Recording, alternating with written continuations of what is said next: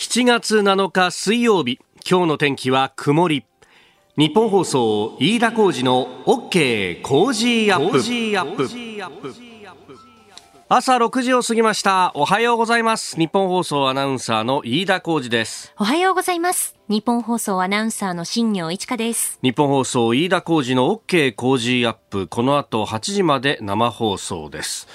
あのー、先週末はね、えー、東京はあ都議選があって、はい、えー、投票に行くと。まあ、あのね、投票日当日に投票に行こうとすると、地元の自分の家から一番近い小学校だとかの体育館が大体投票所になっているということで、私も、うん、あの投票に行ったのはですね、えー、子供が通っている小学校の体育館だったんですけど。あ、そうなんですか。そうそうそうそうそう。で、その体育館の脇にですね、あの子供の制作展示みたいなものも、まあ多分校内用にやってるのをですね、撤去せずそのまま置いてあるぐらいのもんだと思うんですけど、この時期は笹の葉。七夕、はい、ね、えー、その飾りとともにね、あの子供たちの可愛らしい、こう、願いみたいなものがね。そうですよね。ちょうちん作ったりしましたよね。そうそうそう。ね、いろんなことやったよね。天の川とか行ってすだれみたいなあれさ、ね、えー、いろいろ。で、まあ、小学校1年生とかとまだまだ伝わなくて、あ、これは先生が作ったな、なんていうのがね、分かったりとか。あと、その、願い事とかもさ、ああ、時代なんだなと、東大王になれますようにみたいなさ、えー、もうこういうのもあるかと。勉学に励めますようにみたいな、ね。のもあってさ、これは親とか誰かに言われて作ったのか？みたいなね。大人ですね。大人だね。小6年生ぐらいになると大人だなと思ったんですけど。えー、私、まあ、くだらない願い事ばっかり書いてましたけどね。うん、うちの子供のはじゃあどこだって言って探すんですけど、全然なくって、で、その後、あの、学童に迎え行った時にですね、昨日、一昨日かな、聞いたら、上の方に飾っちゃったから全く見えないっていうですね、あらー、じゃあ今度ね、下ろしたところで見ようねなんて話をしてたんですが、そうですよ、7月7日、今日は七夕のはずなんですが、はい、いや今日はね、あの、ちょっと、お天の川は無理かなというようなね。そうですね。先ほどあの、日本気象協会の方ともお話ししたんですけれど、あ、そう。えー、すっきりしないお天気が今日は、まあ、朝から夜にかけて続くので、うもう星空がこう、綺麗に見えるっていうのは、なかなか難しいですかね、ねということで。えー、本当に、そして、まあ、全国的にも、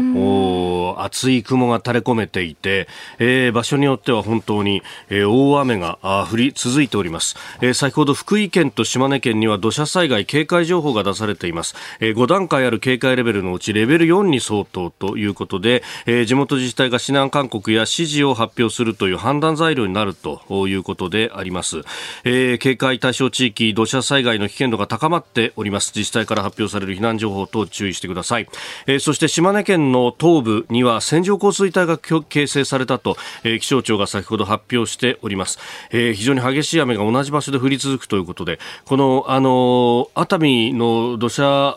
災害もそうですけれどもあの、やや強い雨が長い時間降り続くということも、こう、地盤に対して非常に大きな影響を与えるということが、まあ、今回も、えー、分かったということ。あのー、ね、このところのその水害というと、短時間に本当に大変な量の雨が降るということもあったんですが、一方でですね、あの、やや強いぐらいの雨が、本当、長時間にわたって、えー、それこそ24時間以上にわたって降り続くというようなことがあっても、それもまた、あの、いろんな影響を及ぼすということで、まあ、早め早めの避難と、えー、いうことで、えー、あります。あの、今、情報がさらに入りまして、福井、島根だけでなく、鳥取県にも、えー、土砂災害警戒情報が出されたということであります、えー、松江市付近では今日5時40分までの1時間におよそ、えー、100ミリの猛烈な雨が降ったというようなことも発表されていると。うんいうことであります。あの自治体からの情報を待つということもそうなんですけれどもただあのこのやや強い雨が降り続くというようなことがあると自治体もなかなか避難示に踏み切らないというようなところもあったりしますんで、まあ、これはもうね、あの各自の判断で、うん、えー、そして早め早めにというところで、えー、避難した方がいいというふうに判断すれば、このね、あの、人間の勘っていうのも、実はその、まあ、あのね、えー、勘なんて当てにならないっていうようなことも、まあ、言われたりもしますけれども、あの、その、皆さんの、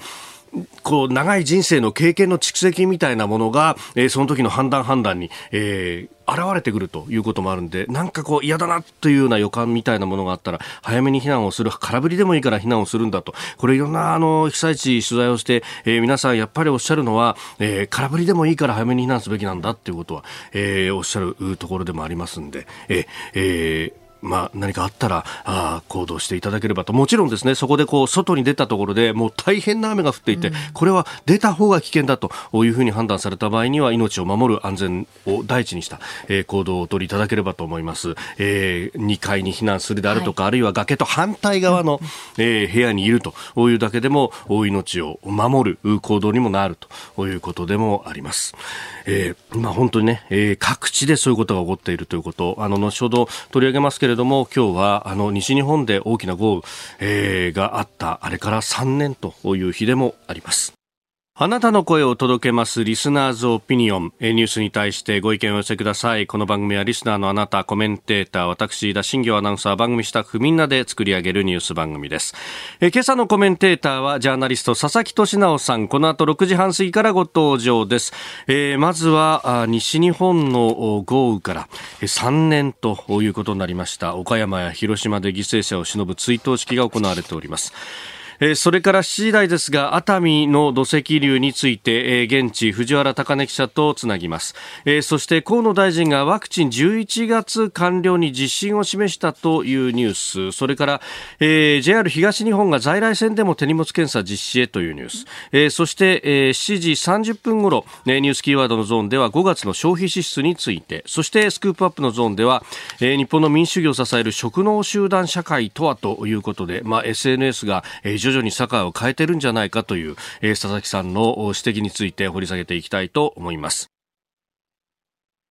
ここが気になるのコーナーです。スタジオには長官各紙入ってまいりました、えー、今日は紙面はまあバラバラという感じであります、えー、一面トップではありませんけれども各紙写真を交えながらですね、えー、熱海の土砂災害について土石流について、えー、書いております。毎日とそれから産経は一面トップです、えー、毎日熱海土砂土石流被害全容把握急ぐと、えー、死者合計 7, 7人にと。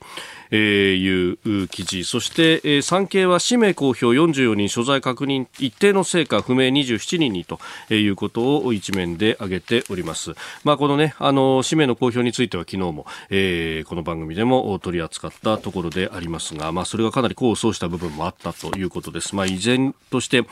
えー、不明の方々がいらっしゃる安否不明者27人ということですんで、まあ、この、ね、捜索というものが、まあ、急がれるところであります。まあ、これについて後ほど7時頭ですが現地で取材中の日本放送藤原貴根記者ともつないでいこうと思っております。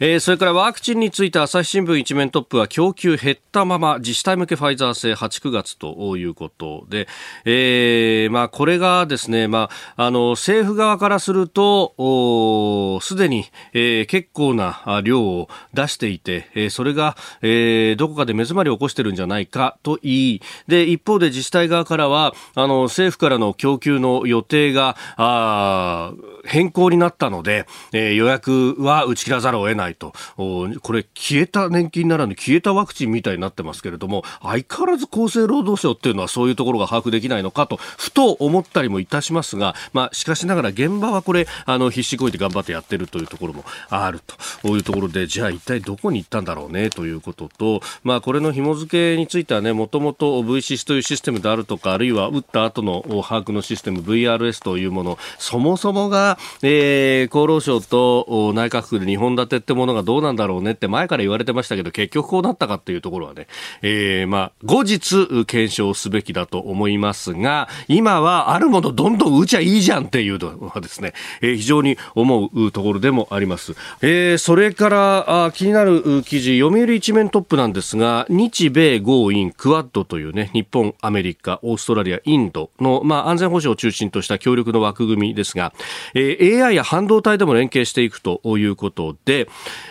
えーまあ、中国に対抗すると。今月13日来週ですが、えー、科学技術担当の高官による初の閣僚級会合をオンラインで開いて連携に向けた議論を本格化させるということであります。で、えー、ここに出てくる人たちっていうのがなるほどなと思うんですがアメリカはですねオースティン国防長官やサリバン国家安全保障担当の大統領補佐官が出てくると。で、えー、さらにはエリック・ランダー科学技術政策局長などが参加。日本からは井上、えー、科学技術担当大臣が参加する予定であるということであります。うんこれまあ、科学技術担当大臣がですね、あの、一面的には所管ということにはなるんですけれども、一方で、えー、日本の科学技術予算というものはどちらかというと文科省の所管でもあると。で、一方で AI や半導体ってものを実際に作って運用したりするっていうところで言うと、えー、経済産業省も担当であると。で、さらに言うと、実際のその国防の面というのを考えると、当然ながら防衛省ということで、えー、ここが縦割りになっていて、特に科学技術予算に関しては、まあ一連のね、えー、学術会議の問題等々にも分かる通り、え、横口が刺されていないどころか、え、これあの、前に、この番組にもご出演された金原信勝さんがおっしゃったことですが、え、深い深いマリアナ海溝よりも深い溝があって、そこは全く乗り越えることができないんだと。え、科学技術予算は科学技術の、え、要するに増減の党の中で完結するんだと。で、え、安全保障だとか、あるいは自衛隊に協力するなんてことはけしからんというようなことが、未だに戦後70年以上経った、未だにまかり通っているという日本独自の溝がある中で、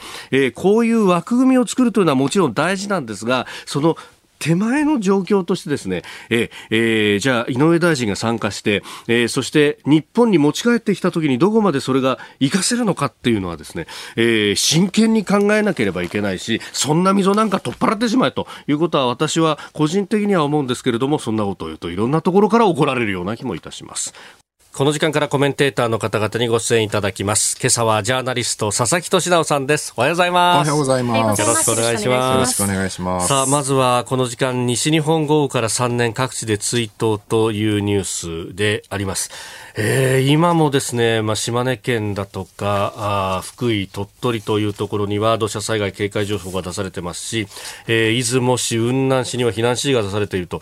いうところで、まあ、豪雨、この水害、ね、この時期は毎年ですね。台風も心配なんだけど、それ以上に近年すごい言われてるのは、あの線状降水帯っていう、はい、すごい狭い幅のところに集中的に雨雲がやってきて土砂降りになるっていう。う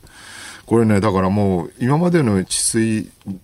えー、水害対策じゃ間に合わないっていう今年から国が、はい、あの流域治水とかいう言葉を使い始めて、もう、はい、あの一昨年の台風19号ですね、あの時に、えーほら、あの、渡良瀬遊水地とか利根川水系の、すごい水溜めて、はい、で、あの、下流の荒川とか氾濫しないで済んだってありましたよね。ありましたね。ああいう遊水地をとにかく大大量に活用しようと。この前あるね、学者さんが提案してたのは、はい、江戸時代ぐらいまでは田んぼを遊水地にしてたと。あまあもちろんそうするとね、稲がダメになっちゃうんだけど、ええ、まあそれでも水が起きるよりマシだろうっていう町は守られるそうなんですよね。だからまあもちろんその農家さんの保証とかの問題いろいろあるんだけど、はい、あるとあらゆる方法でいろんなところに水を引き込むってことを考えるのは結構大事なんじゃないのかな。う。ん。いや先日、熊本の豪雨から1年ということで、うん、あの熊本放送の,、ね、あの徳本記者とつないだんですが、うん、そこでもおっしゃってたのは、やっぱりあそこのあの球磨川も流域治水でこれからやらなきゃいけないと。うんだから堤防のもうちょっと後ろにもう一個堤防を作って遊水地を作るというようなことをやるんだとで、そうするとねもう一個問題になってくるのは住んでる人がいるっていうね。そうですよね。そのエリアにね。だから今後はねその危険な地域ハザードマップで赤くなってるところには、はい、なるべく住んでもらわない。でも今住んでる人はもう引っ越すとは言えないので、まあ、例えばそこから転居すると補助金を出すとか、はい、なんかねそういう方向に少しずつ切り替わっていくみたいですね。まあ、人間人口も減っていくし自然環境どんどん苛烈になっていくので、徐々にこう都市に、ね、人が集まって住んで、えー、あとはまあ自然の猛威をいかにね、我々守るか、どこにだんだん進んでいくのかなって感じはしますよね。本当、その視点って、特にこの関と、うん、まあ、東京23区でもね、荒川だとか、えー、江戸川区というのは前から言われていることですけれども。ね、荒川が氾濫すると、地下鉄に一気に水が流れ込むってのはすぐ言われて、だから近年、東京メトロもね、あの、地下鉄の入り口にゲートいっぱい、そうですね、止水板作ってとかね。うんまあ、そういうことまで考える時代になってきているですよね。やっぱり人の住むところっていうのもそうやって考えなきゃいけない時代なんですね。うん、熊、山行くと熊は出るし、イノシシが出るしで、人間の生育する場所がどんどん狭くなっていくっていうね、ちょっと予想もしなかった21世紀の新しい時代ですよね、これはね。えー、メールやツイッターでもね、様々いただいて、えー、おりますけれども、うん、まあ、後ほどね、ワクチンの話等々も、やりますが、えー、縦割り打破はそもそも菅さんが目標とするテーマだったんじゃないかと、このワクチンについて、えー、総理案件トップダウンでできないものかというふうに、えー、ツイッター翔太さんからいただいておりますが、うん、まあ、この辺もね、えー、どこに何があるのかっていうのが、なかなか分かりづらいっていうね。えー、えー、あのまあ、ワクチンチン接種一方で、えー、結構進んでいるというような話がありまして、すでに打ったよという方もね、結構メールやツイッターもいただいております。ここで、ポッドキャスト YouTube でお聞きのあなたにお知らせです。ラジオ局日本放送飯田浩司の OK コージーアップ週末増刊号を毎週土曜日の午後に配信しています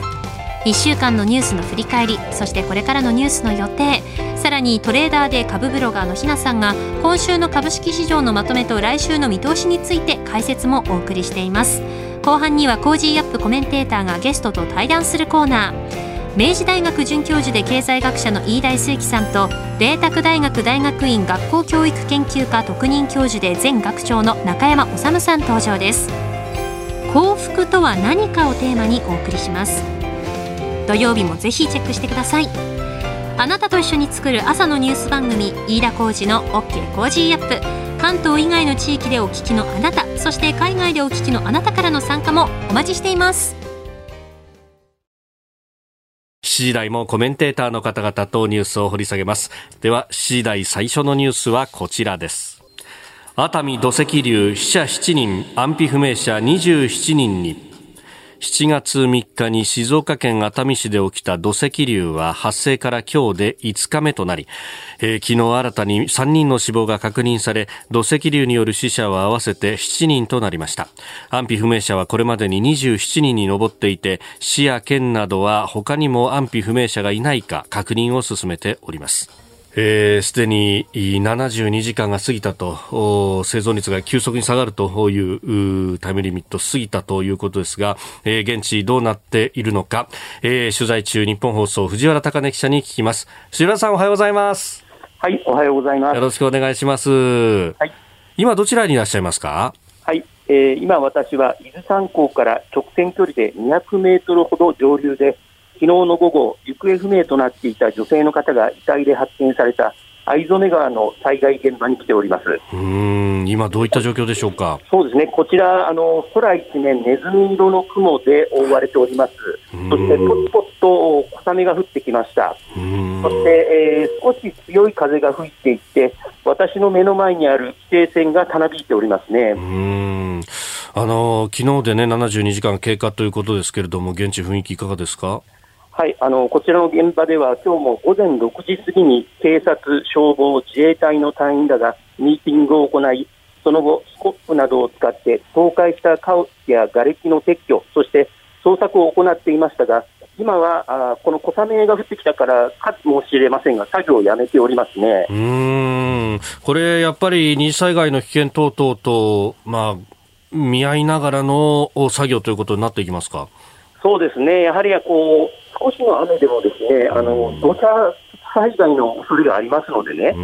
それを注意しながら慎重に捜索を行っているような状況ですね。あのライフラインはどうですか？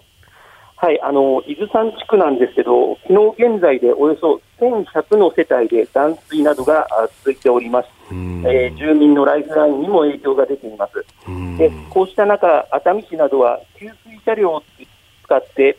給水作業を行っておりまして、給水所にがあります。あの施設には、多くの住民が訪れて、えー、水を汲み取っていましたね。うん。あの避難生活もそうなると、なかなかこれね、厳しいものがありますか？そうですね、あの当然、あの市の職員らがあの車であの一軒一軒家を回って、あの、え物資とかはあの提供しているんですけどね、なかなかやはりあの雨とかが降ってくると、それが中断されたりするので、追いついていないっていうのがあの現状だと思います。えー、スタジオジャーナリスト佐々木俊直さんもいらっしゃいます。白さんよろしくお願いします。はい。あのー、熱海ってこの伊豆山地区以外にもすごい急峻な地形でですね、うん、その斜面に家がいっぱい密集してるたくさんあるんですけど、他の地域の人たちって結構不安じゃないかと思うんですけど、その辺の空気感っていかがですか？はい、あのーおっしゃるように、あの急な勾配にあの家とかがあの建てられてるんですけどね、あの今回はその伊豆山地区で、えー、災害が起こってしまって、他の地区の方にお話を聞くと、あのたまたま今回は伊豆山地区で起こったけど、今後、あの自分たちの地区でもその起きる可能性はあるので、本当に心配ですというふうに語ってくれてますね。まあ、急にね、あの、引っ越すとかそういうことってなかなか難しいですし、まあ、ね、ハザードマークとか確認するとかね、えー、いうことが必要なんでしょうけれどもね。え、えー、あの、気をつけて取材続けてくださいね。どうもありがとうございました。はい、失礼いたします。えー、日本放送藤原貴根記者に聞きました。えー、それからあのこの土砂災害について、えー、金融機関が被災者などの債務を減免する、えー、自然災害債務整理ガイドラインというのが発動されたということで、えー、返済負担が軽くなるような、えー、対応するということであります。まあこういっったその生活再建ということも考えていかなきゃいけないですね。すねこれもね、毎回災害震災起きるたびにね、うん、えー、問題になってるんですけど、ダブルローンが起きたりとかね。はい。うん、なるべく国が対応してほしいと思いますね。うん。まあね、もともとあった、そのローンに加えて生活再建のために新たなローンを組まざるを得ないというようなことが、えー、あるということなんですが、まあ、このあたりのね、えー、相談窓口であったりとかいうのも、まあ、今後、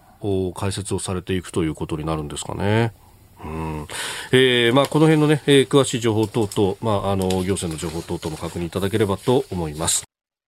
おはようニュースネットワーク。この時間取り上げるニュースはこちらです。河野大臣、ワクチン11月完了に自信、累計接種5000万回以上。河野太郎規制改革担当大臣は昨日、東京都内で開かれた内外情勢調査会で講演し、10月から11月までに希望する国民に新型コロナウイルスワクチン接種を完了するとの政府の目標について達成は可能だと自信を示しました。また全国での接種回数が累計で5000万回を超えたことも明らかにしております。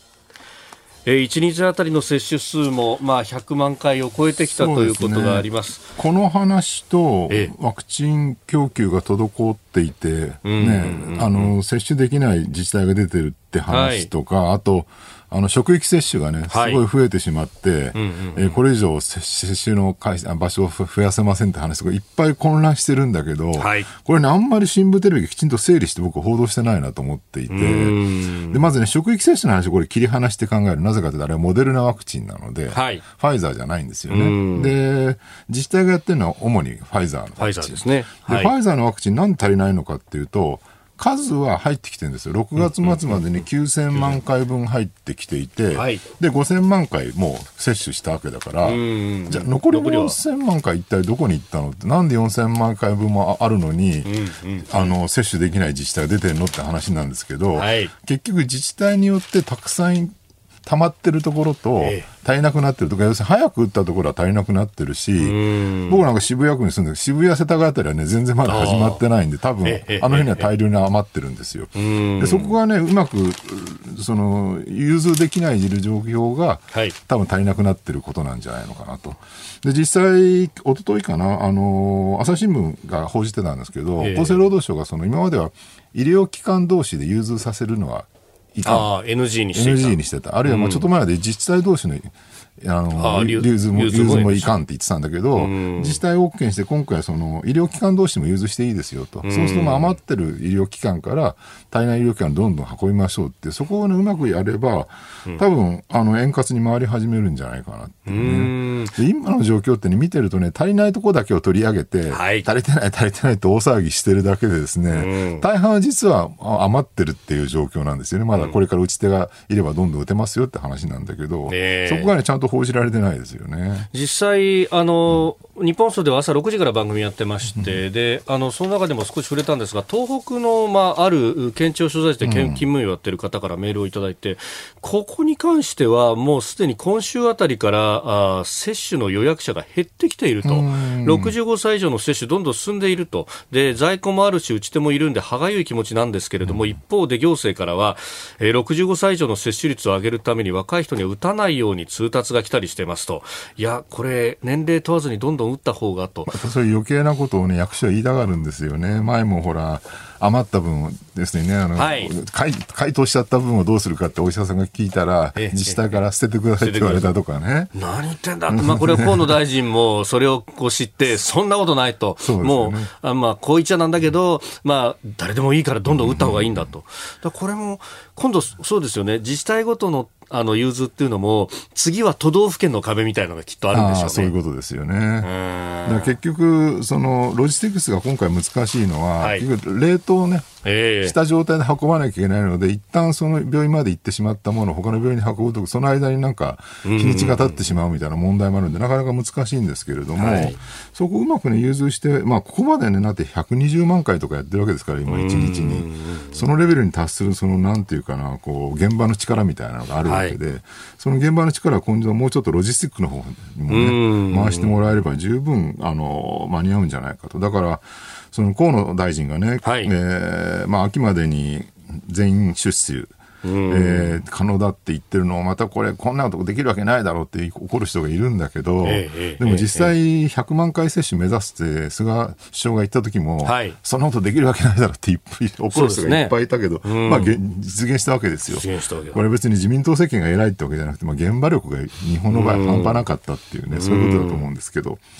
だからまあ今後にこのやり方を進めていけば多分秋に終わるんじゃないのかと。うん。ね、本当はオリンピックまで終わってほしかったですけどね。はい。で、まあ、これね、その、まあ、不具合が起こった自治体も当然あるわけで、その検証というのは当然ね、後ほど必要かもしれないですけども、ね、うん、なんか、こう、とにかく先生それのところをどんどん扱うっていうようなことが起こっている気がします、ね、全体として最適化されてるかどうかっていうのをきちんと見るのが大事なんだけど、部分部分にどうしてもこう、不具合起きるわけじゃないですか。その不具合だけを見て、はい、ここがダメだ、そこがダメだ、これもダメだ、あれもダメだって言ってると、なんとなく全体もダメなように見えてくるっていう、このメディアの問題がね、如実に今回明らかになってるのは間違いないですよね。なんか、あのまあ、かつてというか、今もそうですが、そのドキュメンタリー等々の手法として、まあ、ある意味、一時が万事的な、一時をクローズアップすることで全体がこうなんですって見せるっていう手法があると思うんですが、なんかそれが最近は行き過ぎてるんじゃないかってそうなんですよね。なんかこう、まあ、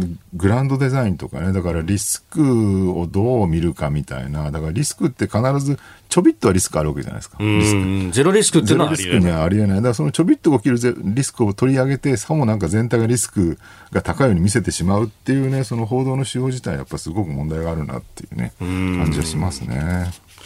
えー、そしてもう一つ用意していたニュースは JR 東日本が在来線でも手荷物検査を実施するというニュースです。まあ、これはあの東京オリンピック・パラリンピックの期間中ということで、まあ、そのテロ対策等々も含めてというところで、えー、ありますが、まあ、こういったことを日本の鉄道で行うのは初めてであると、うん、まあ、海外だと普通ですけどね。まあ、でも日本のあの朝の新宿駅とかでやるのかっていう、うちょっと現実的じゃないなと思うんだけど、はい、まあでもこれね、必要は必要なんですよね。で、こういうのやるとすぐ監視社会だとかね、はい、あの、厳しいなんか試験制限だとか怒る人がいるんだけど、まあ、ある意味、なんか監視社会とかそういう考え方としても古びてきてるなと思っていて、最近だとほら、例えばドライブレコーダーを車に積んだことで、はい。煽り運転を防止するとかね、なんかこう、監視っていうものがある意味、その、自分を守るものになってきてるっていうね、そういうか価値の転換みたいなのが起きてきてるじゃないですか。はい。だからこれもね、なんか手荷物検査でいうと、なんか、そんな面倒くさいことやんなとかって怒る人いるんだけど、うん、一方でそれをやることによって我々の生活の安全が守られてるっていう、ね、はい、で実際イギリスなんかそうですけども監視カメラ街中にそこら中にあってでそれはねなんか見られてる気持ち悪さは確かにあると思うんだけど、一方でそれによって治安が良くなってると間違いなく言えるわけで、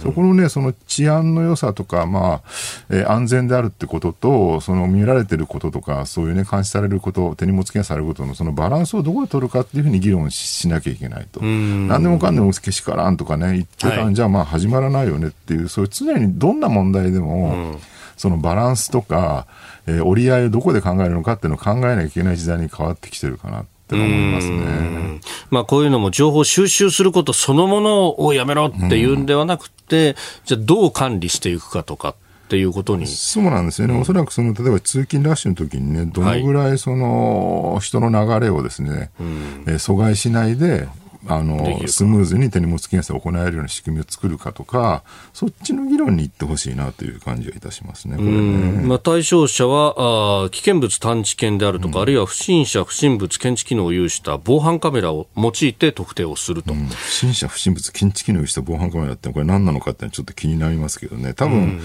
あのー、AI を使って、はい。えー、もう実際すでに海外では実用化されてますけど、歩いてる人の不審なちょっとした行動とかあるじゃないですか。はい。はい、歩き方とかね、昔だったら、例えばそれこそ、えー、警察の捜査参加のね、スリ担当の刑事がじっと見てて、ね、お、あいつはスリだってこう見分けるって、その人間のベテランしか見分けられないような人間の行動のちょっとした違いを、はい、AI を見つけることができるので、それでこの人はちょっと怪しいっていうのを、多分防犯カメラから見るってことですよね。で、それで一人特定したらその人を、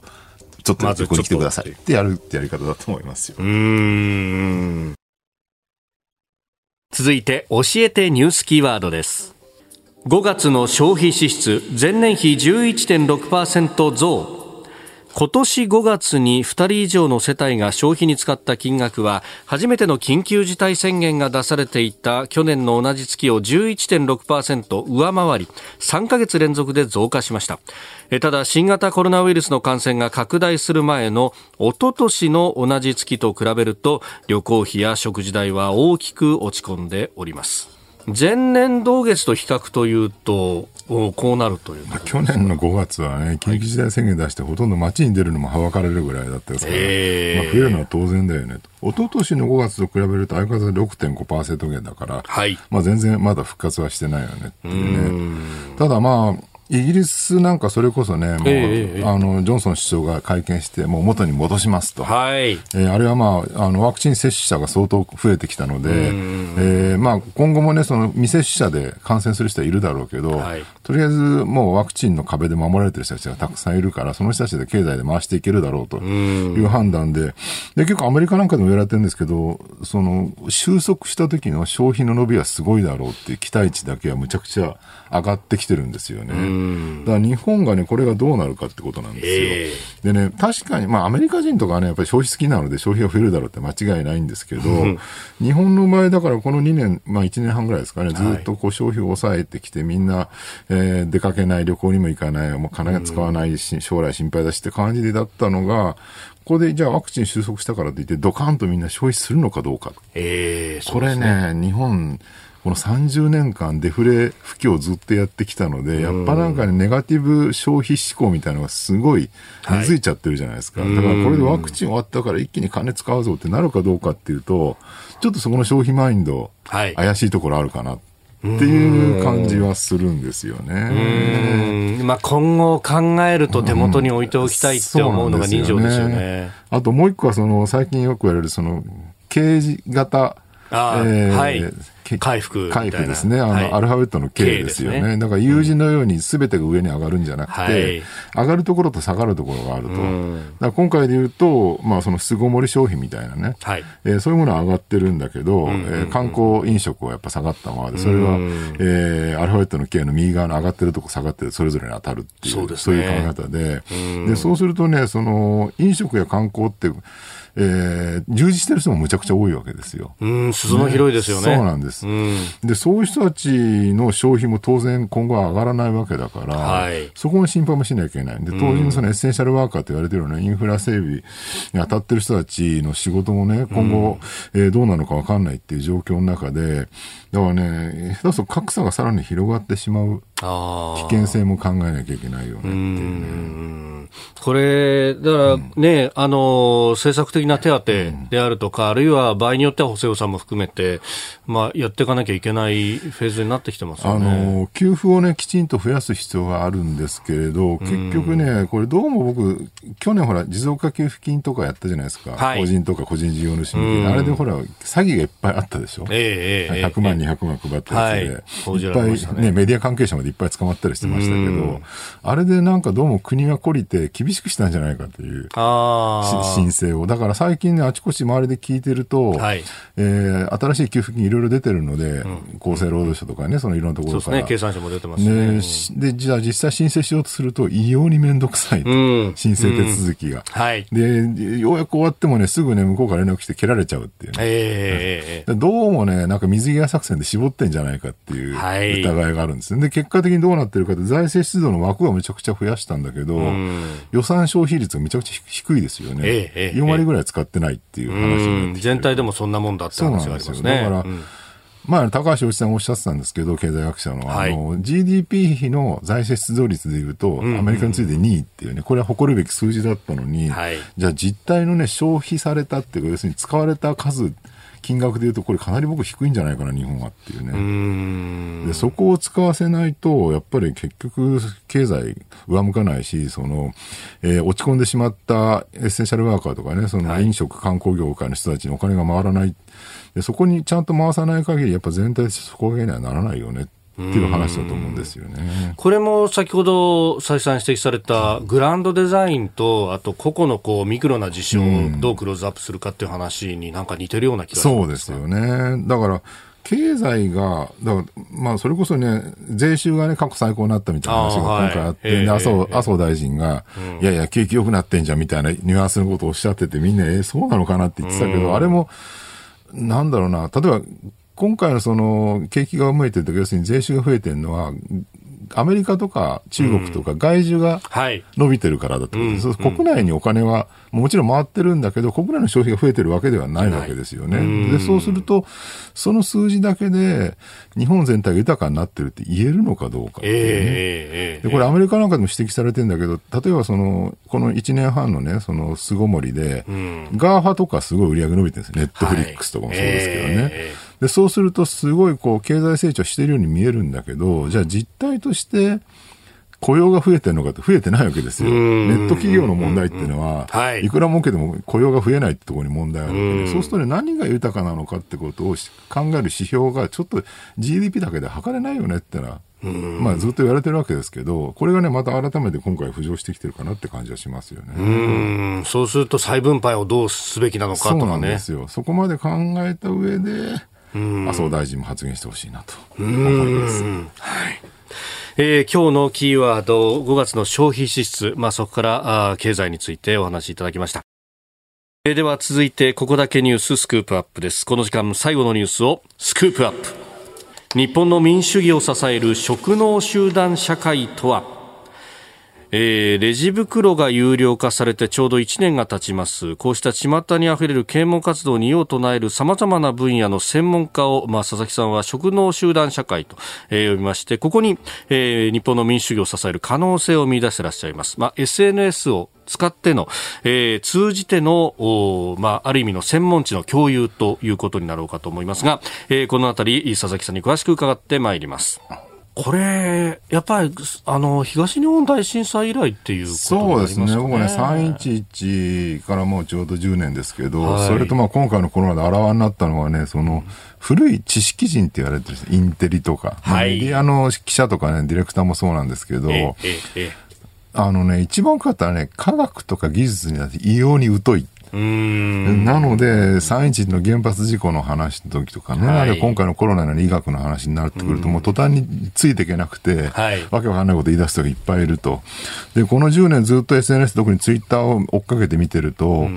なんか古いそういうね、なんか昔ながらの知識人がなんかま、的外れなことを言って、、それをみんながフルボッコにするっていうね、はい、そういうシーンが無数に起きてきてるっていうね、はい、えー、ことを感じるんですよ。で、だからね、もう、もはやなんかそういう20世紀型の知識人って、あんまり今の社会に役に立ってない。もちろんね、それぞれの分野の研究とか、はい、中世史とかやってもらう分には、それは構わないんだけど、じゃあそれを今の社会を良くするためのね、ある公共権って言われる我々がこう、議論して民主主義を作る場所のことを公共権って言うんですけど、公共権を支える存在としてそういう古い知識が役に立ってるかっていうと、あんまり役に立ってないかなっていうね。で、どっちかっていうと、ツイッターで何かこう、ね、このレジ袋の有料化もそうなんですけど、はい、なんかあれってほら国がね、どっちかで啓蒙啓発で、そうそうそうそう、ね、あの、よくはレジ袋でプラスチックの問題よく分かってない国民に、えー、その、分からせよう。きっかけようとかね、うん、教え導こうみたいな、そういう発想でやってるんだけど、でも一方であの話が出てきたら途端に、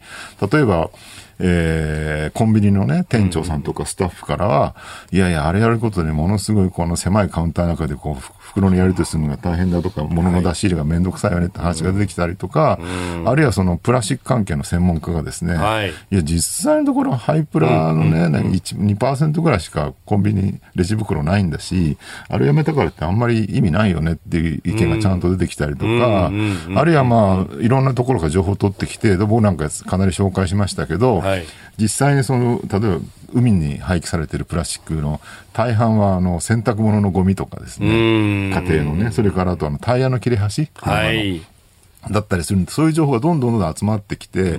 で、そのツイッターとかでやり取りされてるプラスチック問題に関する情報の方が、なんか国民を教え導こうとか言ってるね、新聞やテレビの情報よりもずっとも先に進んじゃってるっていうね。そもそもが、あれ、なんか CO2 の削減にこれはいいことだっていうふうな持ち上げ方して、いや、そんな大してこれ、あの、視野ないじゃんってツッコミが入ったら、いやいや、国民に啓蒙するためなんですって言い出して、いや、何言ってんだお前っていうところから、いろんな意見が出てきて、そっちの方がよっぽど説得力があるっていう。でそういうまっとうな議論がツイッター上で行われているにもかかわらず、そういう話がなぜか新聞テレビにあんま報じられないっていうね。相変わらずなんか、いや、レジ袋削減はいいことだみたいな、はい、なんか古臭い感でそのままいっちゃちゃってるっていうね。ねあれが一方で、その日本のかなり性能の高い焼却炉においては、焚き付けのような形で使ってたのが、使わなくなったんで、かえって重油使うようになって、ね、これ環境に悪いんじゃないかみたいな指摘もありましたね。そうそうあのレジ袋があった方が燃えやすいっていうね。っていうような指摘もありましたよね。であとまあその、そもそもエコバッグに交代するんだと、エコバッグを結構作るのに石油が必要なので、はい、でエコバッグを相当長い間繰り返し使わないと、レジ袋と同じぐらいの、えー、脱炭素にならないよねって話があったりとかね、もういろんな話がどんどんどんどん出てきて、もう SNS 見てると、はい、すごいこう自分の知的レベルが上がっていくというかね。ええー、いろんな角度からものを見ることができるようになる。でこれってね、もう一個で言うとコロナでもそうなんですけど、はい、コロナでも本当に、テレビ、新聞に言ってることなんかおかしいよねってところで、医療クラスターって言われるね、お医者さんたちがみんなツイッター始めて、特に感染症専門医とかも、極めつけの、えー、専門家の人たちが、で、みんなすごいそのメディアの報道全部こう訂正していくっていう、ね、はい、状況を一つずつ全部潰してね。で、これを見てるとね、なんかいや、すごいな、このお医者さんたちはって。しかも彼らってね、僕ね、原発事故の311の時は、あの時は放射線の専門家とか、物理学の人とかいろいろ言い出したら、もうブワーッと、反原発の人叩かれて、みんなもう、ここ、打ちひしがらずわけですよ。ところがね、お医者さんって強いのね、やっぱね。はい。これなんでこんなにお医者さんって叩かれても強いんですかってあるお医者さんに聞いてみたら、えー、佐々木さん、それは我々はね、日頃ね、患者さんとかその家族に叩かれまくってるからですよって。叩かれ慣れてるというか。打たれ強いんですよ、お医者さんは。だからもう今回はメディアとかね、あるいはその、反ワクチンの人とかにガンガン言われても全然ひるまずにみんな。そうですね。反論しまくってるっていうね。で、これ見てるとね、この医者っていうね、その職能集団、職能ってのは職業の職に能力の能って書いて、はい、まあ、ある特定の職務についての専門知識を持ってる人たちは職能っていうん。ですね。で、その職能の人たちが集まってるのを職能集団。お医者さんたちもそうだし、はい、流通業とかね、えー、まあ、小売店業とかね、えー、日本には様々な職能集団がいるわけじゃないですか。で、その人たちがもうその専門知をいっぱい持っていて、で、それで何か問題が起きたりとか、あるいは何かの社会的なイシューがあると、途端にその専門知をバッとこう、ツイッターとかね、いろんなところでこう、報告して、それでみんなで意見を交換するっていうね。で、そういうなんか総合作用がすごい今日で今 SNS なんか起きてきてるよねね。これってなんか古臭い知識人とか新聞テレビのね、もの知らない記者が言ってるのと全然レベル違うじゃんっっていうことを最近感じるんですよ。うん、この職能集団、あるいはこう現場っていう言い換えもできるかもしれないし、ね、あの松井浩二さんにこの間出てもらいましたけど、うん、新しい公共という概念で、それぞれがみんなの得意分野を持ち寄ることによって、官とか民とかじゃなくて、社会を回していくことができるんじゃないかと、まさにそそこですよね。そうなんですよね。だからそこには本当に今おっしゃった通りね、その官か民かってあんまり関係なくて、うん、そういうこういろんな職能の情報や知識、ね、教養が交換されるってところの中に、国や観光庁やですね、政治家の中の力も入ってくるっていう、ある意味もいろあれたらあるその力の相互作用によって社会が構成されていくって時代に変わってきてるのかなでそこでね、なんかいまだに反権力とかね、はい、なんか何でもいいから政府批判してりゃいいんだっていう考え方が古くなってきてるっていうことだと思うんですよね。で、なんか、おのおの皆さん、そのファクトを掘り下げるっていうところで、うん、ここから見るとこうだよっていうのの持ち寄りで、ん、なんか、決めつけないっていうところの作法みたいなものを感じるんですけれども、そうですね、やっぱり職能集団から見ると、自分の職能としてこの専門知識は持ってるけど、それが社会すべてをカバーできるとはみんな思ってない。思ってない。やっぱ謙虚なんですよ、うん、集団って。うん、だから、私の専門知識から見るとこうです。うん、でも他のその別の場所から見るとこう見えるんじゃないですかってことはちゃんと切り分けてる。例えばコロナで言うと、その感染症専門医っていう職能集団から、いやもう感染症を抑えるためにはね、もう飲食を抑えるしかありませんと。これもやってほしいですって言うんだけど、でも一方で尾身さんなんかはね、尾身会長なんか毎回言ってるのは、これは感染症専門家としての意見であって、じゃあどこまで実際に経済を抑えるかどうかっていうのは、これは政治の仕事ですから、うんうんうん、っていうことを言ってるわけですよね。だから、いろんなこう職能があって、そこから専門知が出されて、そこでこう、えー、議論が行われると。ただし、そのバランスをどこで取るかってことは、最終的には政治の力であり、あるいはそれを議論する場所を作るメディアの力であるってことだと思うんですよね。ただ現状ね、やっぱり政治はそこをやろうとしてもメディアがね、それをやる場をちゃんと担おうとしていないっていうね。本来はメディアってのは公共権の担い手っていうかインフラみたいな土台みたいなものですよね。その議論できる場所を作る。で、そこをなんかね、履き違えて自分たちが上から目線でなんか物を言えばいいと思ってるのが、今のメディアの問題なんじゃないかなって感じなんですよね。かつて我は、我ら前衛という言葉がありましたよね。ね大衆を導くのだと、我々大衆と前衛論ですね。戦後の左翼運動によくあったんですけども、だからそのかつて大衆って言われる人たちは、まあ物言わない庶民みたいなね、ものだったわけじゃないですか。でもその大衆なんてもはや僕はいないなと思っていて、まあ、全員が大衆であり、同時に全員がその職業集団に基づいた専門知の所有者であるっていう社会に変わってきたし、それがなぜ可能になったかっていうと、やっぱり SNS でそういう専門知をこう発信できる、ね、提出できる場所ができたからだってことだと思うんですよね。まあ、SNS の光と影っていうのが言われて、あの佐々木さん、これをこう連投した時にも、うん、いや、そんないいもんじゃないと、うん、SNS っていうのはもうあの殺伐とした世界でみんなが悪口ばっかり言ってるんだっていうような反論もありましたけど、そういうのもあります、だからデマが広まりやすいっていうのもあるんだけど、でもまあ、やっぱりちゃんとした専門知がね、それぞれこう提出されてる場所っていうのもあるわけですよ。だからどっかの街に行って、みんながね、カフェに集まって議論してるとこを見ないで、わざわざ公衆便所の裏に行って、こう汚ねなって騒いでる人もいるっていうね、うそういう話だと思いますよ。うんだから、まあ、SNS というのは良くも悪くも、うん、そういったものも含めていろんな場があると。で、あの、それをこう、まあ、ある意味、こう、ピックアップして議論の場所を作るっていうのが、ひょっとしたら既存メディアのこれからの生き方なのかもしれない。それが正しい僕はね、メディアの方向性だと思います。うんなんかね、やっぱり、上積みじゃないんですよね、SNS ってのは。うん玉石混交なので、上積みだけ取ろうと思ってもなかなか難しいけど、えー、かといってその下の方の泥箱見ててもしょうがないよねっ